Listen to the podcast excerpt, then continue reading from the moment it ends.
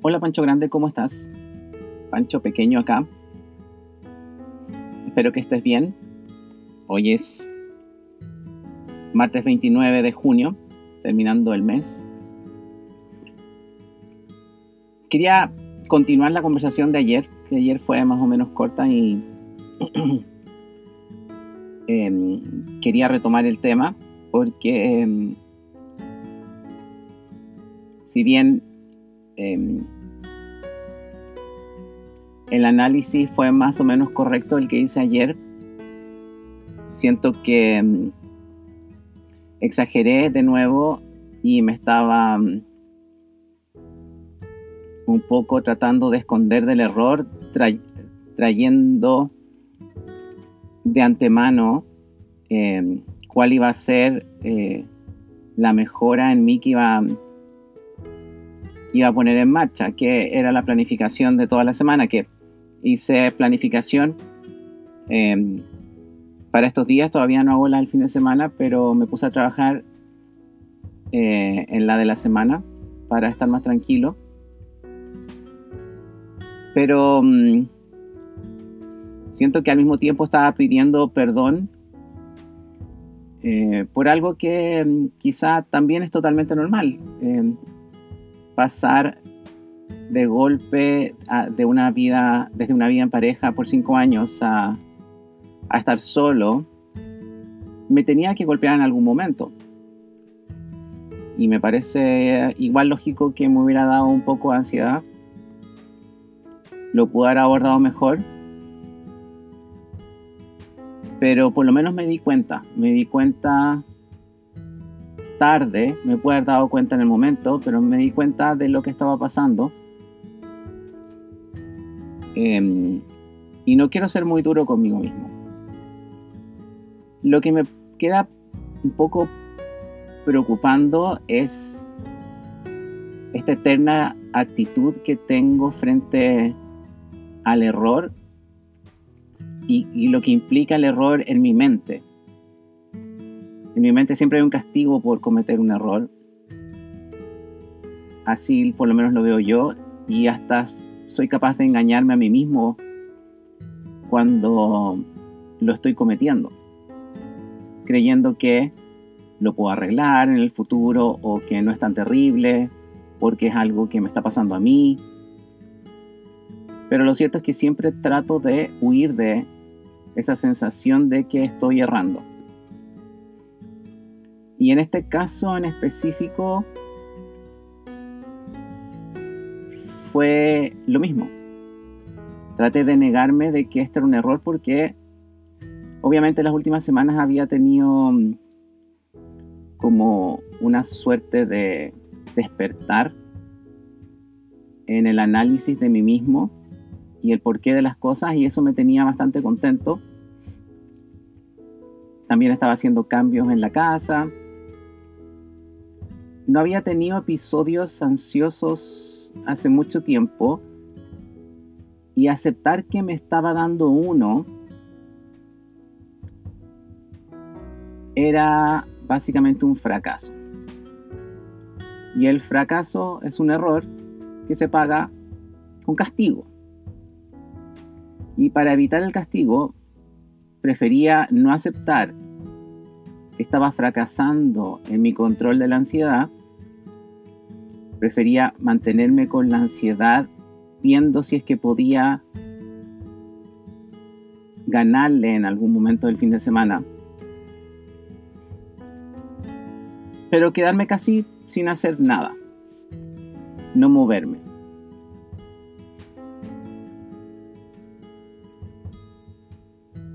mintiéndome, mintiéndome que lo podía controlar porque sentía que había avanzado mucho. ¿Y por qué me estaba mintiendo, siento yo? es lo mismo que me pasa siempre.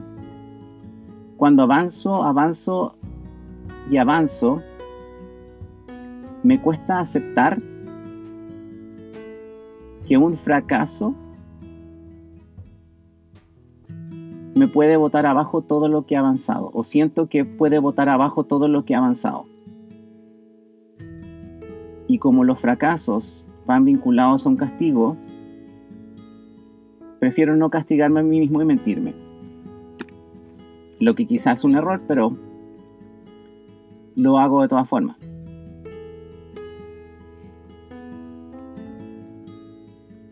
Quizá mm, es un mecanismo de defensa que tiene mi cerebro para evitar el castigo por haber fracasado en algo. En este caso era el control de mi ansiedad. Algo que es muy importante para mí. Algo que me ha tomado mucho esfuerzo.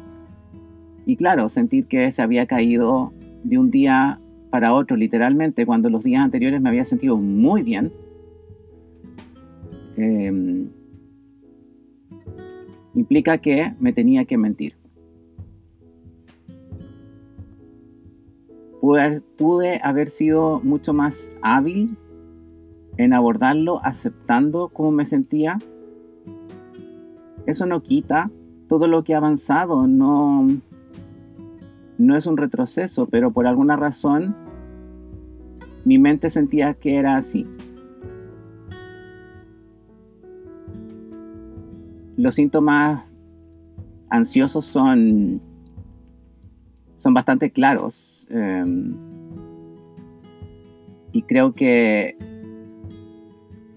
es bueno antes de negárselos, como estar atento a cuando lleguen para no negarlo. En mi caso, en realidad son bastante claros, son eh, estar como despistado, no saber cómo empezar a hacer las cosas, qué cosas hacer, eh, cuando estoy haciendo una, por qué no estoy haciendo la otra. Esa como despiste, esta cosa estar como perdido, no saber para dónde ir, cómo empezar, cómo seguir, es el número uno.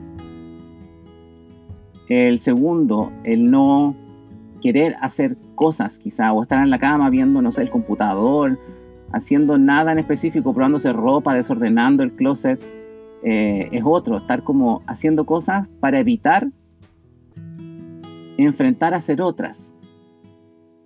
Es muy raro. Enfrentarse a la soledad, obviamente, que te pierde. En mi caso, mm, pierde, pierdo el norte. Y mm, son las principales.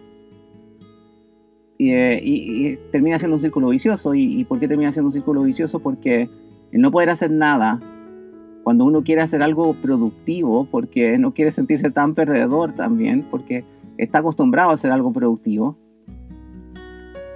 te incomoda y te hace sentir mal, te hace sentir como que retrocediste pasos. Pero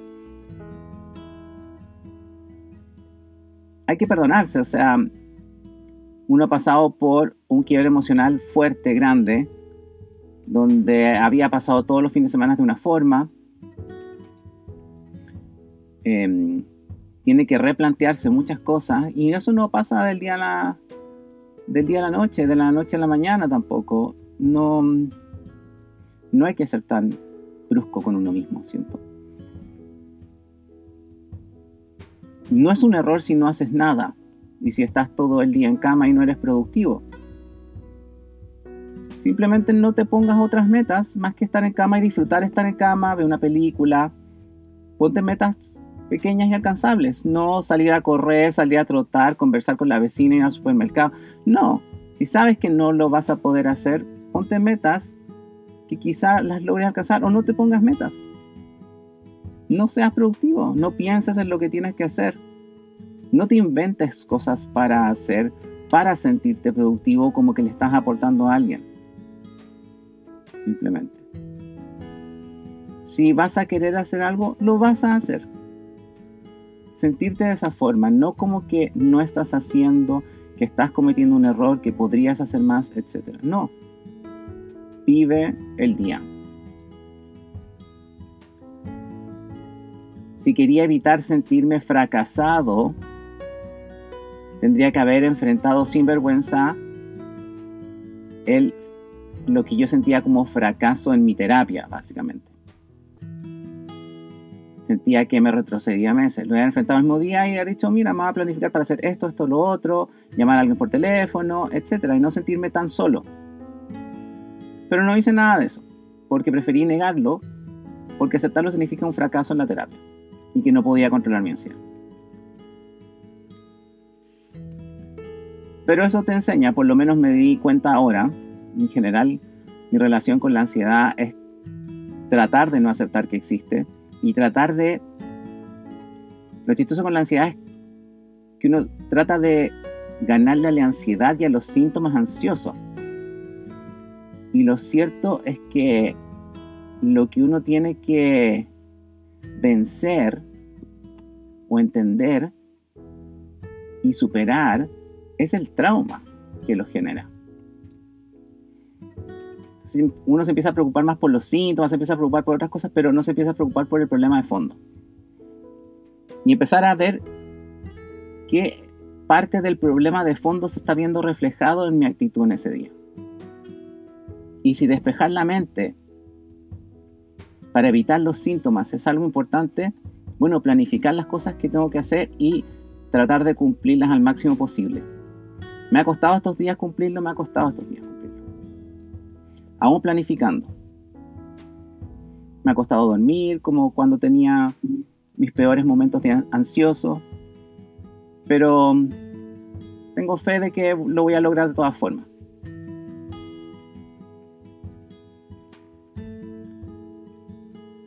Eh, también he, pensado sobre mi futuro laboral. Igual ha pasado mucho tiempo y lo que me ha impedido quizá buscar algún trabajo o enfrentarme al mercado laboral o yo presentarme como un trabajador independiente haciendo trabajos espontáneos es el miedo. Es lo que me detiene. Miedo al fracaso, miedo a no hacerlo bien. Pero, ¿cuál es el problema? Si no lo hago bien y no le gusta a alguien, le devuelve la plata pero es mejor que no hacer nada. Y mm, siento que tengo, tengo que hacerlo, tengo que enfrentarlo y creo que lo he estado evitando hace mucho tiempo y tengo que dejar de evitar las cosas que me dan miedo. Porque todo tiene solución. Y en el mundo real, fallar no necesariamente implica un castigo, tengo que convencerme de eso. Y en general, los errores que cometo en realidad no son muchos desde el punto de vista laboral. Realmente hago las cosas bien a conciencia. Soy funcional laboralmente. Es empezar y el miedo lo que a veces me congela. Cuando podría estar haciendo mil cosas que en realidad podría ser exitoso. Así que a conversar. Primero, siento yo que para convivir con, con estos días malos, primero, no negarlos, no autoengañarse y negarse como que el día no está ahí, simplemente porque has avanzado bastante. Puedo dar fe de que esos días vienen a pesar de que uno ha avanzado mucho. Puedo dar fe, porque todas las situaciones son distintas. Primero, aceptarlo. Aceptarlo y aceptar que no es un fracaso esa sensación. Si quieres hacer cosas para sentirse, sentirte bien, haz una lista y empieza a hacerlas. No te pongas metas tan exigentes, pero hazla.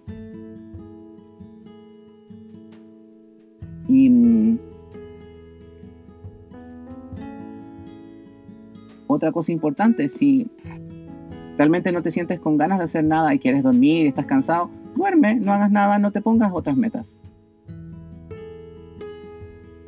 y vas a estar bien. Nadie te va a retar. Y por último, compártelo. Creo que logré compartir el fin de semana, pero de nuevo el miedo, rechazo, o sea, sí me siguen invadiendo. Em, tengo que trabajarlo. Pero eso. Eso es lo que quería hablar contigo hoy día, Pancho Grande. Voy a no negarme los días malos. Y si quiero sentirme productivo, me voy a hacer un listado de cosas para hacer. Si no quiero sentirme productivo y si no me importa, bueno, no hago nada simplemente. Tan terrible. Los días malos están. por golpes como estos, están. Y si no, por algo más también va a estar. Pero eso no quita de que, sumando y restando, he avanzado mucho. Y me siento orgulloso de eso. Y ojalá nunca se me olvide. Gracias por escucharme, Pancho Nos vemos mañana. Chao.